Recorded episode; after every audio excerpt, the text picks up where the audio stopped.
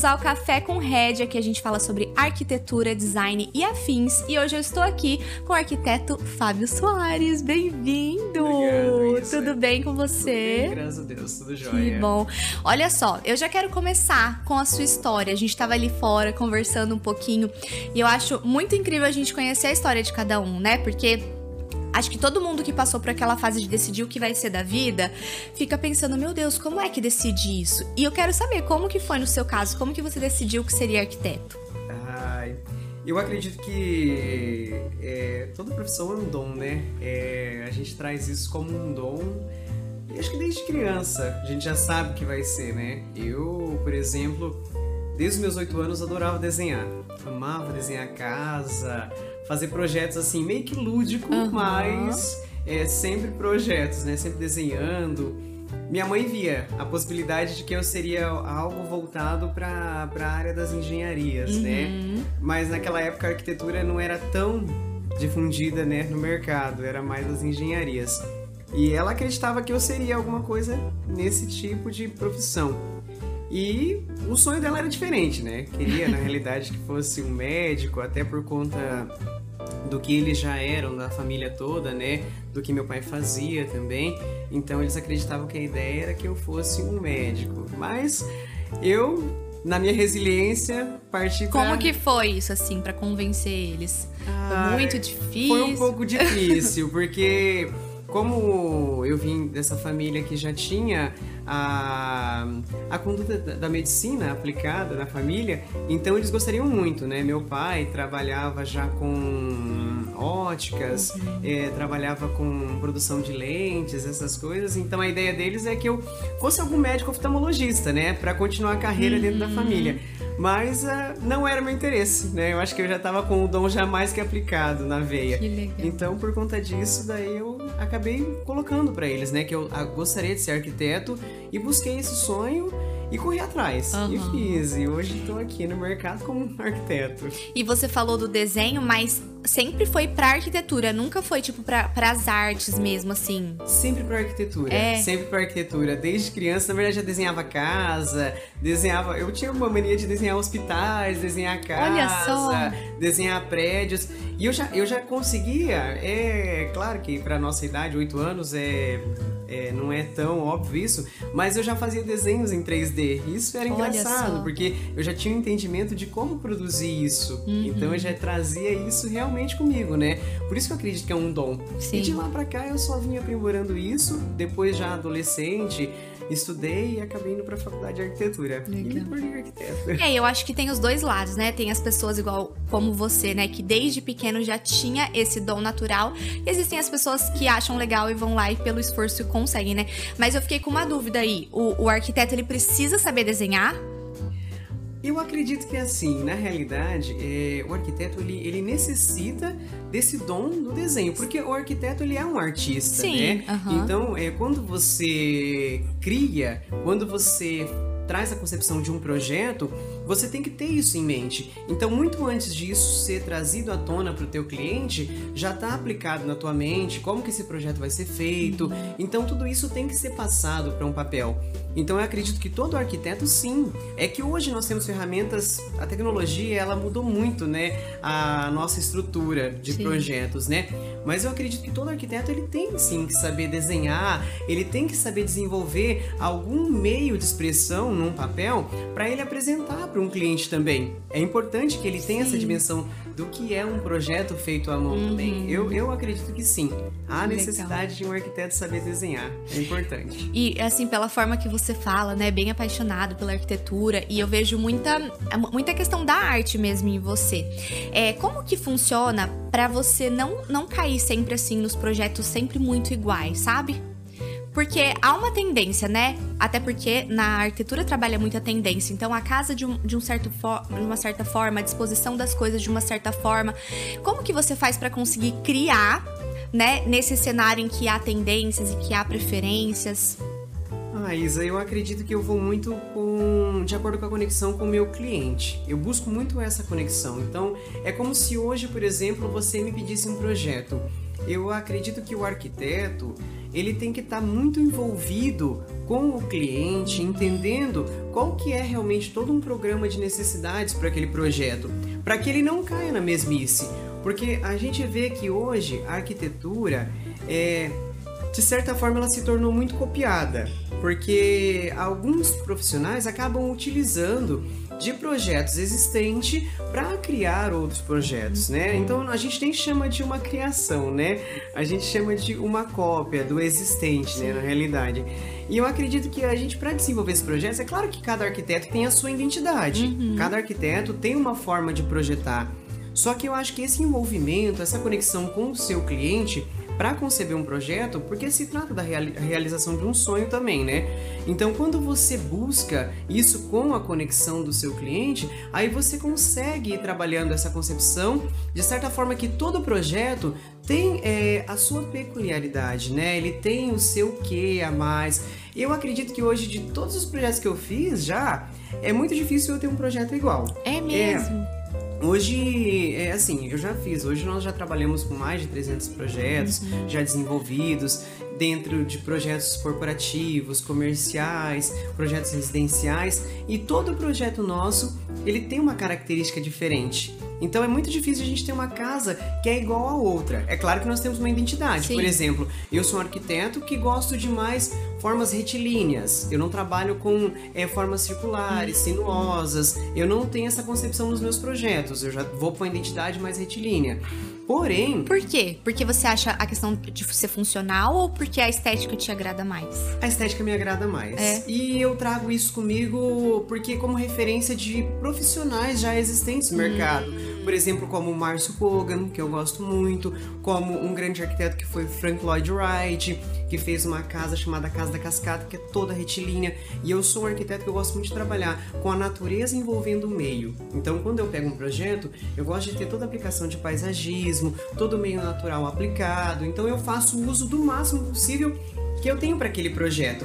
Por isso que cada projeto tem uma essência diferente. Então, eu envolvo tudo isso. A identidade dos meus projetos, que são trabalhar com essa, essas formas retilíneas no projeto, aí concepção do projeto, que é essa conexão com o meu cliente e todo o envolvimento do que é as condições adjacentes ao projeto, uhum. que é o meio natural, usar ao máximo. Então, tudo isso eu faço com que seja encaixado no projeto, na produção, para que eles se tornem cada um diferente do outro. Sim. Até inclusive, a gente fala muito de ah, porque nós produzimos muito projeto de alto padrão, porque o projeto tem que ser isso, tem que ser aquilo. Mas não, a gente desenvolve projeto para todo mundo, né? Uhum. Todos os clientes são clientes, né? Sim. Desde o pequeno até o grande. E, por exemplo, até para desenvolver uma casa que a gente chama de geminada, essa casa a gente tem a proporção de desenvolver ela de forma diferente, seja num layout arquitetônico, com todo um conceito de fluxo diferente, para que não fique realmente naquela mesmice, algo que todo mundo faz, uhum. e trazer uma produção diferente, tanto para uma linha de fachada, que é o que vai ser convidativo aos olhos de quem está olhando, né? Seja do cliente, seja de uma visita, seja de quem está passando. Então, tudo isso a gente vai adequando no projeto. Uhum. Essa conexão com o cliente é algo que né, todo mundo que senta aqui comigo comenta, então é algo muito importante na, na profissão de vocês. Geralmente essa conexão acontece rápido ou vai depender muito da personalidade da pessoa? Assim, tem pessoas que você tem que fazer duas, três, cinco reuniões e você fala, nossa, ainda não senti que eu entendi o que, o que ele quer. Como que funciona isso? Ah, Isa, eu acredito que assim, vai, vai muito de profissional para profissional. Olha, graças a Deus nos meus projetos eu sempre tive uma boa conexão com os meus clientes. Uhum. Assim, desde a primeira, segunda apresentação a gente já consegue ter um entendimento geral, porque é todo feito todo um briefing, é claro, né, com o cliente antes, para desenvolver esse programa de necessidades. Nesse primeiro contato, você já passa a conhecer o seu cliente. Então você já entra na vida dele, uhum. já conhece a família, você já passa a fazer parte daquele convívio do seu cliente. Então, quando você já vai para apresentar o projeto numa segunda proposta, né, com o cliente, você já tem uma dimensão do que vai acontecer e você normalmente é muito difícil de errar, a não ser assim que você vá muito distante da ideia do cliente. Sim. O cliente peça um projeto, por exemplo, é contemporâneo, você vai para um clássico e coisas desse tipo. Tá. Mas se você atende exatamente ali numa primeira conversa uhum. um projeto já específico ao que o cliente quer, eu acho muito difícil de errar. E eu acho muito engraçado que quando você começa a produzir um projeto, você já passa a fazer parte do convívio do cliente, uhum. da família. Eu acredito que hoje também todos os meus clientes, eu, além de ter um bom convívio, todos eles eu acabei participando da família. Hoje eu visito os meus clientes, inclusive, eu vou almoçar com eles, eu tomo um café da tarde, de vez em quando eu passo. Teve casos vira, de vira cliente, amigo mesmo, Vira né? amigo, exatamente. Nós acabamos virando amigo, é uhum. assim que vai acontecendo. E assim, ó, se alguém tá aqui assistindo e quer ter uma casa maravilhosa, né, feita por você, mas ele não tem ideia do que ele quer. Isso também pode acontecer, né? A pessoa ela pode chegar até você sem ideia nenhuma, falar: "Olha, eu quero algo que seja maravilhoso, mas eu não tenho ideia do que te pedir". Isso também é uma construção, vai demorar um pouco mais, como que funciona assim?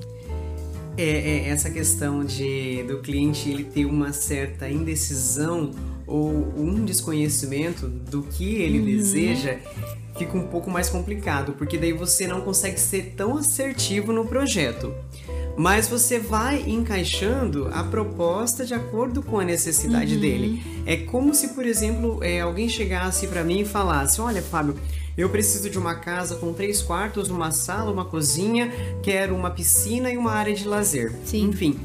Daí, só que ele não desenvolve com você qual vai ser a tipologia Sim. desse projeto. É porque eu acho que é difícil para quem é mais leigo, assim, né? Eu mesmo tenho aprendido agora com vocês aqui, mas assim, chegar e falar, ah, é que eu gosto mais do estilo contemporâneo, né? As pessoas não sabem disso. Então, chega a você, é, você pegar, por exemplo, dois projetos e falar, ó, oh, você gosta mais assim ou mais assim? Que aí, visualizando, a pessoa consegue saber do que ela gosta mais, né? Sim, sim, sim. Eu acho que assim, na realidade, é, quando o cliente ele chega sem essa proposta exata do que ele precisa, eu acabo levando sempre para o que o mercado oferece. Uhum. Eu, eu procuro pensar de que forma produzir algo que seja funcional, Sim. belo e ao mesmo tempo vendável, porque Vamos supor que esse cliente é, se canse dessa casa daqui dois anos e queira vender. Uhum. Então, eu vou trazer algo que o mercado também absorva. Sim. E não algo totalmente lúdico a ponto de o cliente não conseguir nem se desfazer desse produto, por exemplo, no futuro. Então, eu já vou colocando isso em questão no projeto, né? E quando eu produzo, normalmente eu procuro trazer para o cliente também em relação a essa questão também de falar, olha, nós temos um projeto que ele é um projeto clássico, nós temos um projeto que é uma arquitetura contemporânea, uhum. nós temos uma arquitetura que é uma arquitetura mais brutalista, que vem toda para a linha de concreto, que trabalha os materiais mais aparentes. Então, tudo isso. Então, nós vamos mostrando detalhes. Aí o cliente ele linka, ai, Fábio, mas eu não sei bem o que eu quero. Será que você pode produzir? Como já aconteceu. E daí, quando acontece isso, nós vamos para uma linha mais, um raciocínio lógico, né? Que é trabalhar o funcional, trabalhar o belo Sim. e essa questão uhum. de ser vendável. O produto que atenda o cliente nas demandas do programa de necessidade dele, mas que seja um produto também que atenda todas as outras demandas do mercado, né? Sim. Vamos falar um pouquinho agora sobre os revestimentos, sobre as opções que a gente tem no mercado, que são muitas, né? Uhum. E isso eu acho que também seja uma um desafio, né, para vocês, porque são tantas opções que é maravilhoso ter muitas opções, mas assim, como fazer para na hora escolher e, e mostrar para o cliente, olha, eu acho que esse vai encaixar mais aqui? Ah, Isa, eu acredito que vai muito por questão de perfil, né? É, cada profissional ele aborda um perfil para trabalhar. Uhum. Por exemplo, eu tenho um perfil que eu gosto de trabalhar com materiais que tragam essa, essa consistência de aparência natural, né? Que é o cimento, uhum. é o uhum. concreto, é, situações que tragam a relação da pedra, materiais que tragam a relação da madeira, essas semelhanças. Porque como nós temos produtos que hoje no mercado, por exemplo, os naturais mesmo, a pedra, uma madeira, tudo isso tem um custo às vezes elevado, então por conta disso nós buscamos semelhanças dentro uhum. do mercado. Então eu acredito que cada profissional no seu, no seu trabalho, ele especifique de uma forma. E eu tenho essa relação com os meus projetos e com o meu cliente.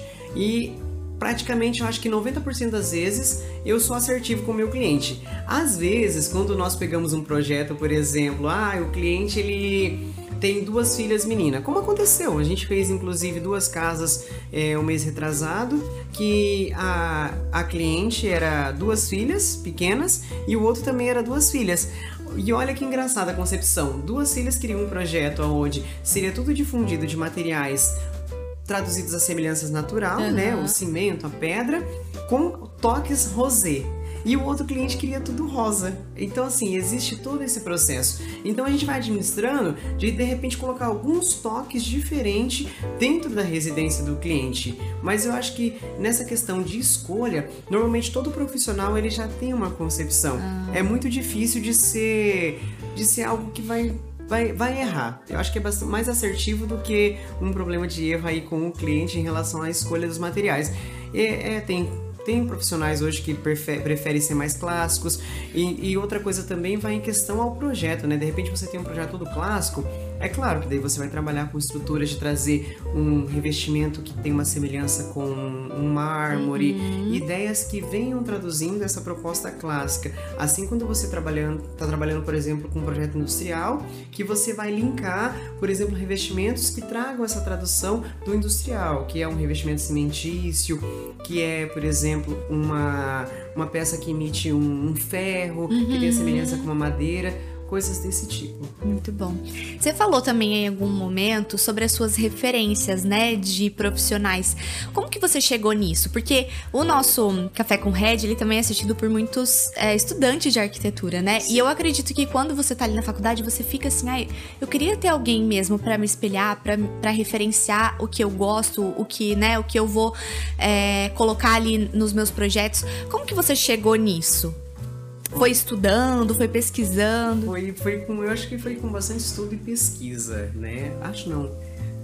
Foi, com bastante estudo e pesquisa, né? Na época da faculdade, nós passamos por vários arquitetos, né? Então, com isso, a gente vai entendendo como que é a produção de cada um, né? Nós temos um mega arquiteto, né? Tínhamos, infelizmente não está mais com a gente, que é o Oscar Niemeyer, uhum. e ele tem as suas referências de curvas, né? É, essas curvas sinuosas, tudo isso representando o corpo feminino. Então, eu acho que cada arquiteto tem essas referências. Eu, por exemplo, eu tive um link direto que foi com o Frank Lloyd Wright, que quando eu vi pela primeira vez as produções desse arquiteto na faculdade. Na faculdade. Isso me encantou muito. Uhum. E eu já trouxe isso como referência para mim. E eu comecei a ver que ali na produção desse arquiteto, eu já enxergava como seriam os meus projetos dali para frente. Porque são projetos que eles traduzem toda essa emoção, né, de ter uma, uma construção envolvida pela natureza, envolvido pelo meio paisagístico, enfim, coisas que traduzam toda essa proposta dentro de um projeto e torne ele além de belo, funcional e tantas outras coisas que ele pode oferecer, né? Uhum. É, porque você, o projeto, ele é uma integração do, de um todo, né? E o Frank Lloyd Wright ele tinha muito isso, de ver o projeto não só na produção ali dele final, mas, por exemplo, no ano inteiro. Como que o projeto funcionaria em cada etapa do ano ali, em cada sazonal, seria primavera, verão, inverno, e você nota que cada foto, o projeto ele traz uma sensação, uma emoção diferente, né? E eu comecei a linkar muito isso nos meus projetos, como que eles seriam produzidos, né? Então foi assim que minha referência foi se criando. E em cima do Frank Lloyd Wright eu fui buscando outras referências, que daí veio o Márcio Kogan, que também tem os projetos que são todos complementares ao Frank Lloyd Wright também. Aí vem o arquiteto também, que é o Guilherme Franco, que é de Londrina, que eu gosto muito Olha, dele também. Uhum. Acho lindo os projetos dele. E com isso eu fui me, referenci fui me referenciando aos meus projetos, para chegar na concepção de como seriam as minhas criações. É claro, já fiz projetos diferentes, Sim. mas foi mais pela escolha do cliente. Mas se hoje eu for falar de desenhar um projeto, desenvolver um projeto, é claro que minhas referências vai estar sempre linkadas a esses profissionais. Agora vamos falar um pouquinho do dia a dia de arquiteto. Como que é? Como que é a sua rotina? Tipo, ai, ah, você acorda e você vai já para todos os dias você vai para uma obra ou todos os dias você vai para o escritório? Como que é o seu dia a dia? Ah, isso é uma rotina bem, bem cansativa. É, bem intensa. Mas é uma rotina gostosa, né? Eu acho que quando a gente faz algo que gosta, a gente não trabalha, né? Uhum. A gente se diverte. É claro que todo trabalho tem os seus encalços, uhum, o bônus e o ônus. Exatamente, bem isso mesmo. Mas graças a Deus é, é muito bom, né? É um trabalho divertido. Normalmente a nossa rotina, hoje no nosso escritório, nós temos uma rotina de profissionais internos e os profissionais ah, externos. Ah, separado. Né? Uhum. Nós temos essa divisão no nosso escritório. Eu sou um arquiteto que eu executo obra. Então, a Você minha tá rotina é diferente. Exatamente. Eu normalmente eu vou ao escritório. É tem quando nós estamos com uma ocorrência de obra muito grande, aí eu vou ao escritório uma vez por semana e a nossa equipe ela fica desenvolvendo os projetos na parte interna e cuidando de toda a logística de compra, uhum. toda a logística de contratação, enquanto eu estou, é, a gente fala hoje bater obra, né? a gente está lá correndo nas obras. Então, a minha rotina normalmente é acordar, né? Tomo meu café, como sempre. Uhum. Gosto muito de sentar na mesa, tomar meu café, ter aquele tempo para respirar. Como diz o outro, né? Fazer o download. eu faço meu download, uhum. daí depois eu saio. Aí eu procuro ir nas obras, faço as visitas, né? Então eu sempre deixo o período da manhã direcionado para as obras. Sempre para isso, porque elas demoram muito. Hum. Então toda vez que você vai na obra, e eu gosto de visitar a obra todo dia. Eu... To... Isso que eu ia perguntar também. Tipo, você vai em cada obra todos os dias? Ou, ah, vou uma vez a semana em cada um? Como que é essa eu frequência? Eu gosto de visitar todos os dias, porque obra, ela demanda de muito cuidado. Uhum. E um dia que você deixa de ir, é um piso que foi colocado errado muitas vezes, é algo que foi feito que você não viu e não tem como desfazer. Então, eh, nem que seja meia hora por dia naquela obra, eu gosto de passar. Legal. Tirar as dúvidas dos profissionais, né? É claro que todas as nossas obras, ela tem os nossos mestres de obra, uhum. que fica responsável, né? Que é um corresponsável além de você. Então a gente chega, faz toda a aplicação junto com eles, verifica o que está acontecendo, quais que são as programações daquele dia, o que vai ser feito, se precisa fazer compra ou não de materiais, é, todo o desenvolvimento daquela obra. E eu gosto de fazer isso todos os dias para que não haja problema, porque quando você faz essas visitas, você tem o mínimo de erro possível. Aí quando você, por exemplo, visita uma vez por semana, aí o problema é maior. Sim. Eu desenvolvo obras não só em Maringá. Eu trabalho com um corporativo também, então eu desenvolvo obras a nível de, vamos falar a nível de Brasil, Sim. porque a gente trabalha no Rio de Janeiro, trabalha hum, em Santa Catarina, legal. trabalha em São Paulo e aqui no Paraná em algumas cidades. Então muitas vezes eu não consigo visitar todas as obras porque são cidades diferentes. Sim. Então eu tenho que ter uma pessoa responsável, que é um engenheiro, nessa cidade para acompanhar a obra para mim. Por quê? Porque eu preciso ir uma vez a cada 15 dias, por exemplo, para ver como tá essas ocorrências. Só que daí eu sei que eu tenho um profissional que está empenhado responsável, lá, responsável. Sim, é. Então sempre tem essa questão também. Mas eu acho muito importante porque a gente, é, quando a gente está dentro da obra, a gente minimiza os erros dela. Então normalmente nossa rotina é isso, né? É sair de manhã, fazer toda essa correria para acompanhar as obras, almoça, aí se sobra algo no período da tarde, Aí a gente vai pro escritório. Uhum. Aí eu vou lá no escritório, verifico como que estão tá os processos, como que estão os andamentos dos projetos, o que, que a gente tem para entregar. Então, sempre dentro desse enquadro. Normalmente a gente procura fazer a reunião semanal, né? Para verificar qual que vai ser o andamento programado para aquela semana, para que daí eu realmente não precise ir no escritório. Legal. E dentro do escritório. Pontua né? tudo que precisa fazer naquela semana, ver como estão as coisas e aí você fica tranquilo para não Isso. estar ali, né, presencialmente, porque o celular é o tempo todo, é, né? É, é, o tempo todo. Nossa senhora, tem dia que isso aqui desgasta, gente. É. Eu, por exemplo, sou uma pessoa que se deu 6 horas da tarde, chega em casa, eu jogo o celular. Uhum. Acabou, não existe Senão mais celular para, pra né? mim. Aí é a minha televisão, é um banho, é jantar, é a minha vida, né? Sim. que a gente fala. E normalmente eu, eu gosto muito de ter braços. Uhum. Eu muito acho muito importante né? isso. É, o profissional de arquitetura, ele sozinho não faz nada.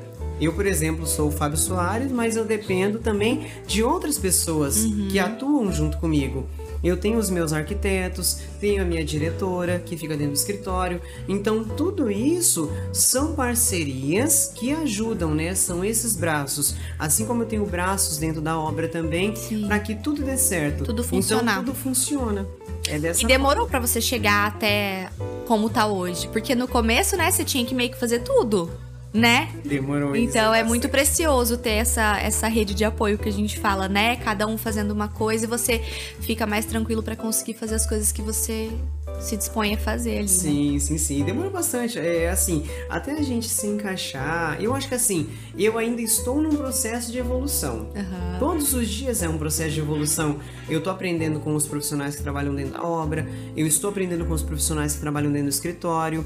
Todo dia é algo novo, né? A gente vive um grande processo de evolução em qualquer profissão. Sim. Mas é claro que na arquitetura demanda de uma responsabilidade muito grande, porque além de você estar mexendo com o sonho de alguém, você também está mexendo com vidas, né? Então, assim, você está produzindo algo que te traduz uma responsabilidade muito grande. Sim. Então, por isso a gente tem que ter todo esse cuidado.